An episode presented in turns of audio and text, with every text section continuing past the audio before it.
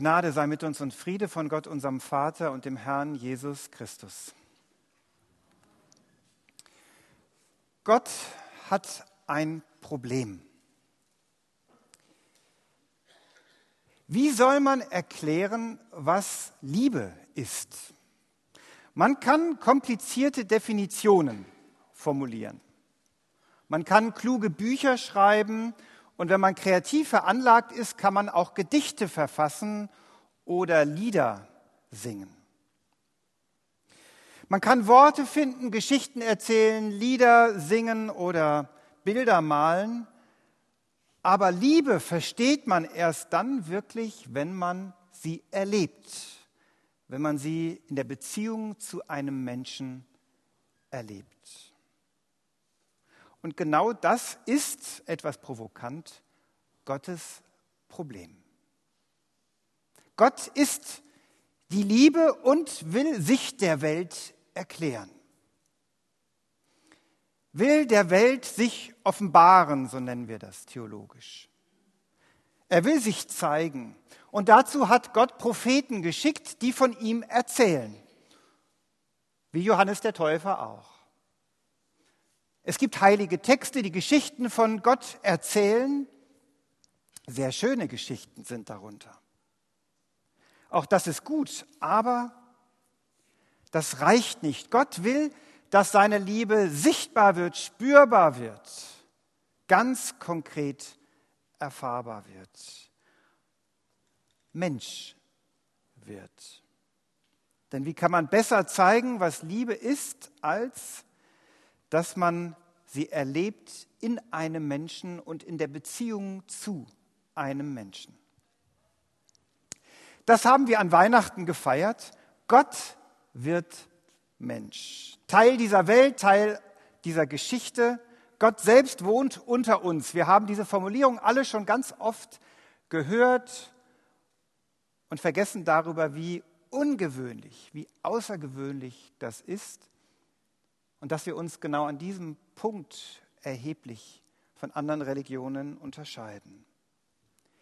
Jesus ist ganz und gar Mensch. Er muss essen und trinken, vielleicht hat er auch Lieblingsgerichte gehabt.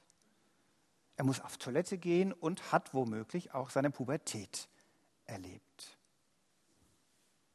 Wahrer Mensch. Und doch ist er vom Auftreten her ganz und gar anders. Ganz und gar vom Wesen Gottes bestimmt der Liebe. Wesensgleich mit Gott, so sagen die Theologen, wahrer Gott. Ganz und gar bestimmt von der Liebe, die Gott ist. Es gab in der Kirchengeschichte immer wieder Theologen, die gesagt haben, ah ja, Jesus wird erst mit der Taufe zum Sohn Gottes. Gott adoptiert sozusagen diesen vorbildlichen jungen Mann als eigenen Sohn. Dann wäre Weihnachten eigentlich gar nicht so ein großes Fest, dann wäre heute der Gedenktag der Taufe Jesu das eigentliche Ereignis. Darauf käme es an. Weihnachten wäre nur das Vorspiel zu einem viel größeren Ereignis. Aber diese Vorstellung passt nicht zu den Berichten in der Bibel und wurde entsprechend in der Geschichte auch als Häresie verurteilt. Und doch finden wir in der Bibel unterschiedliche Erzählungen davon, wie es mit Jesus eigentlich losging. Wir haben gerade mit den Konfirmanden am Donnerstag die vier Evangelien einmal angeschaut, und zwar den Anfang dieser vier Evangelien.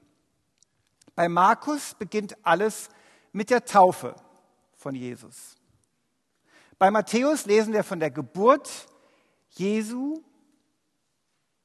aber vorher muss man einen ganz langen Stammbaum über sich ergehen lassen, von Abraham bis wir bei Jesus ankommen.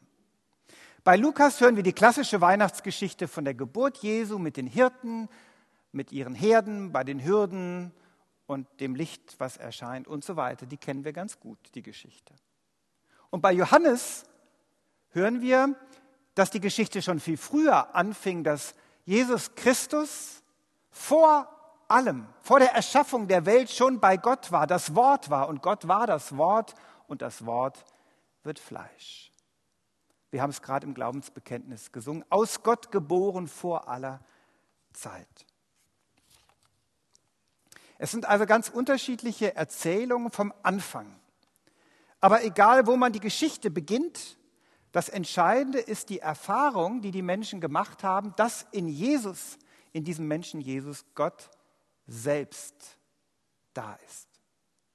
Gott selbst erfahrbar ist, dass in diesem Menschen dieser Mensch stellvertretend für Gott handelt, vergibt, heilt und redet.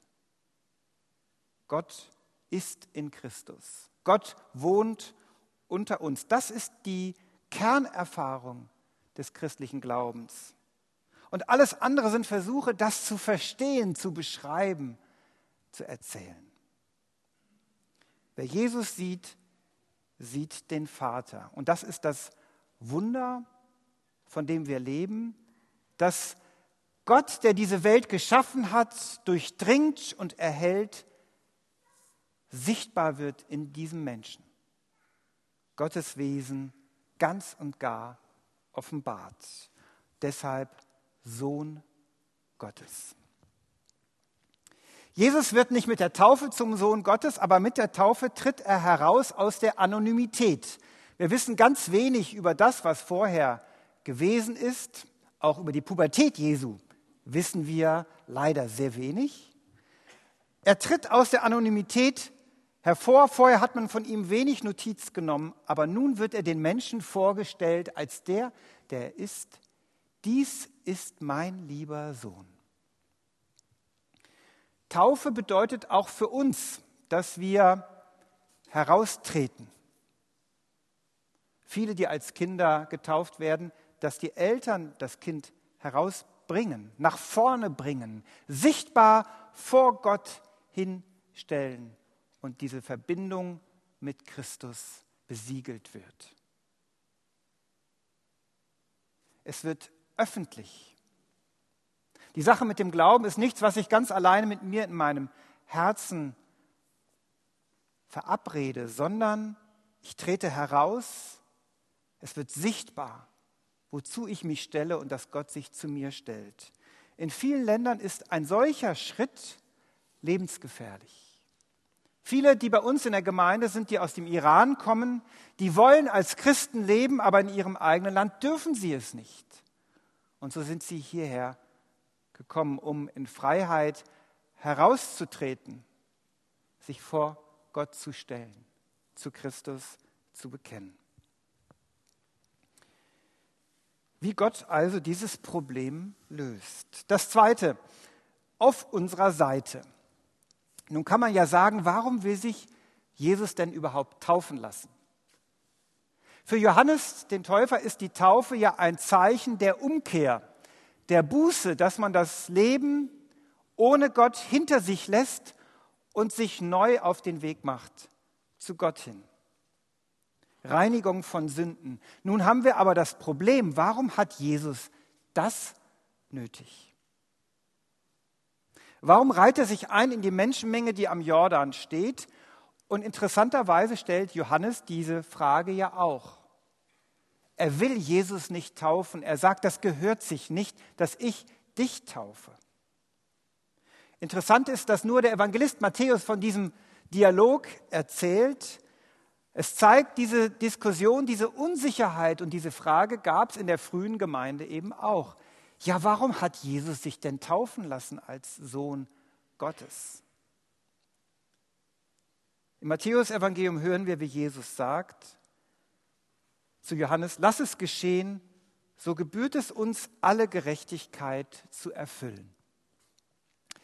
Gerechtigkeit, wir haben ja so die Vorstellung, Gerechtigkeit bedeutet das Böse äh, bestrafen und das Gute belohnen. Aber für die Bibel bedeutet Gerechtigkeit etwas völlig anderes. Gerechtigkeit bedeutet ein Verhalten, das der Beziehung, in der ich zu jemandem stehe, entspricht. Gerecht ist Gott in dem und weil er zu seinem Bund steht, den er mit den Menschen geschlossen hat. Gerecht ist Gott, weil er an der Liebe festhält, die er uns zugesagt hat. Und andersherum bedeutet das, gerecht sind Menschen, wenn wir dem Bund entsprechend leben, den Gott mit uns geschlossen hat. Wenn wir Menschen uns so verhalten, wie es der Beziehung zu Gott entspricht. Wenn Jesus sagt, dass er durch die Taufe alle Gerechtigkeit erfüllen will, heißt das, das, was er tut, ist das, was der Beziehung des Menschen zu Gott entspricht, was sich gehört, was notwendig ist. Umkehr und Neuanfang. Das ist das, was die Beziehung erfordert. Und das ist das Verrückte, dass Jesus sich ganz und gar mit dem Menschen identifiziert. Er erklärt sich solidarisch, er stellt sich auf die Seite der Menschen, weil er sie nur so wirklich in Gottes Nähe ziehen kann. Er bleibt nicht am anderen Ufer stehen und ruft sozusagen herüber, ähm, kommt, kehrt um, wenn ihr getauft seid, dann kommt bitte zu mir, sondern er wartet durch das Wasser auf die andere Seite, um uns abzuholen, um mit uns zu sein, mit uns zu leben und uns zu Gott hinzuziehen. Manchen behagt das gar nicht.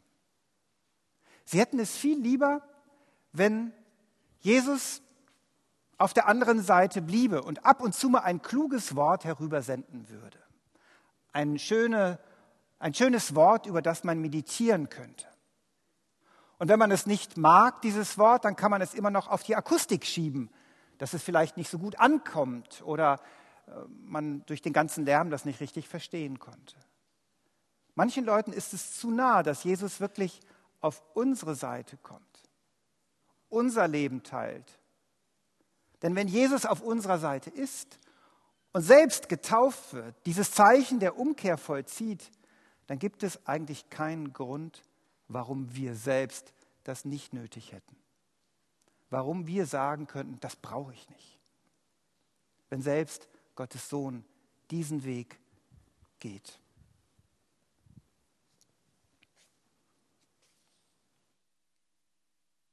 Manchen behagt es nicht, dass Jesus auf unsere Seite kommt, denn wir haben uns ganz, ganz gut eingerichtet auf unserem Ufer, uns abgefunden mit den großen und kleinen Ungerechtigkeiten im eigenen Leben und in der Welt. Aber wie gesagt, wenn Jesus herüberkommt, gibt es für uns eigentlich keine Ausrede mehr, nicht auch umzukehren.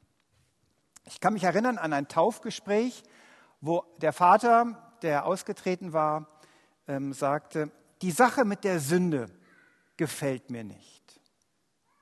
Ich fühle mich nicht als Sünder, ich brauche keine Vergebung oder Erlösung. Natürlich, ich bin nicht perfekt, aber im Großen und Ganzen ist bei mir alles in Ordnung und ich bin mir sicher, dass Gott das auch so sieht.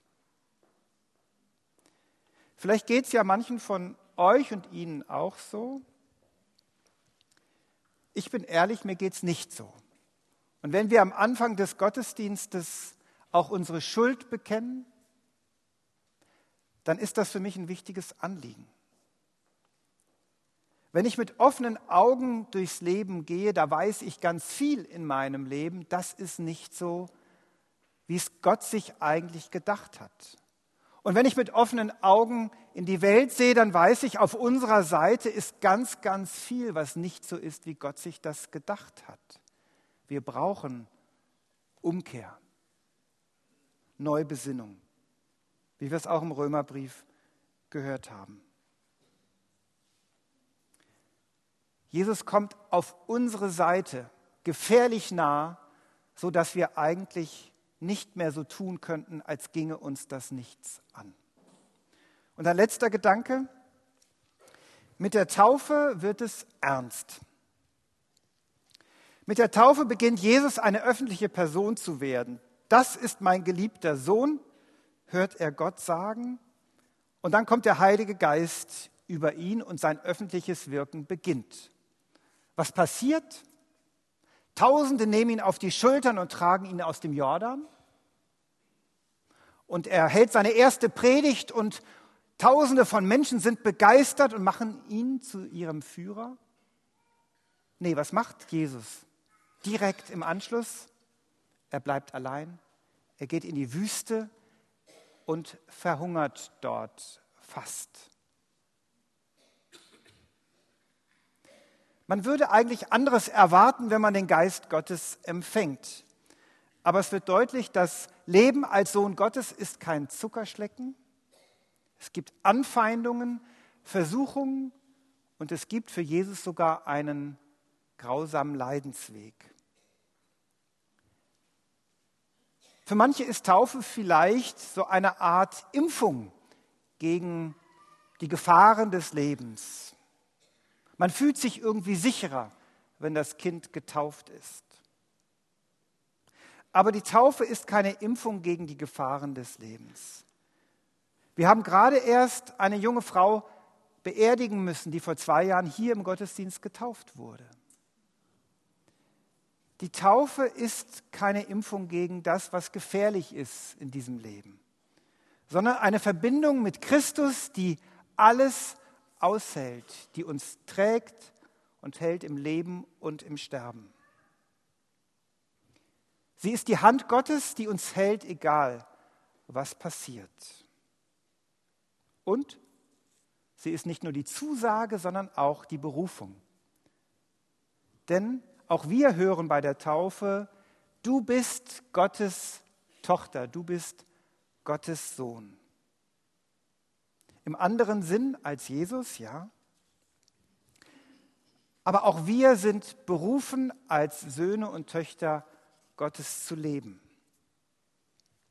Und vielleicht ist es das, was du oder was Sie heute hören. Tritt heraus aus der Anonymität. Tritt heraus aus der Menge. Lass dich erkennen als Tochter Gottes, als Sohn Gottes. Steh dazu und gehe diesen Weg, zu dem Jesus dich einlädt. Jesus ist ganz auf unsere Seite gekommen, damit wir nicht nur ab und zu ein kluges Wort hören, sondern dass er uns mitnimmt auf den Weg, zu dem Gott uns berufen hat. Und der Friede Gottes, der höher ist als all unsere Vernunft, bewahre unsere Herzen und Sinne in Christus Jesus.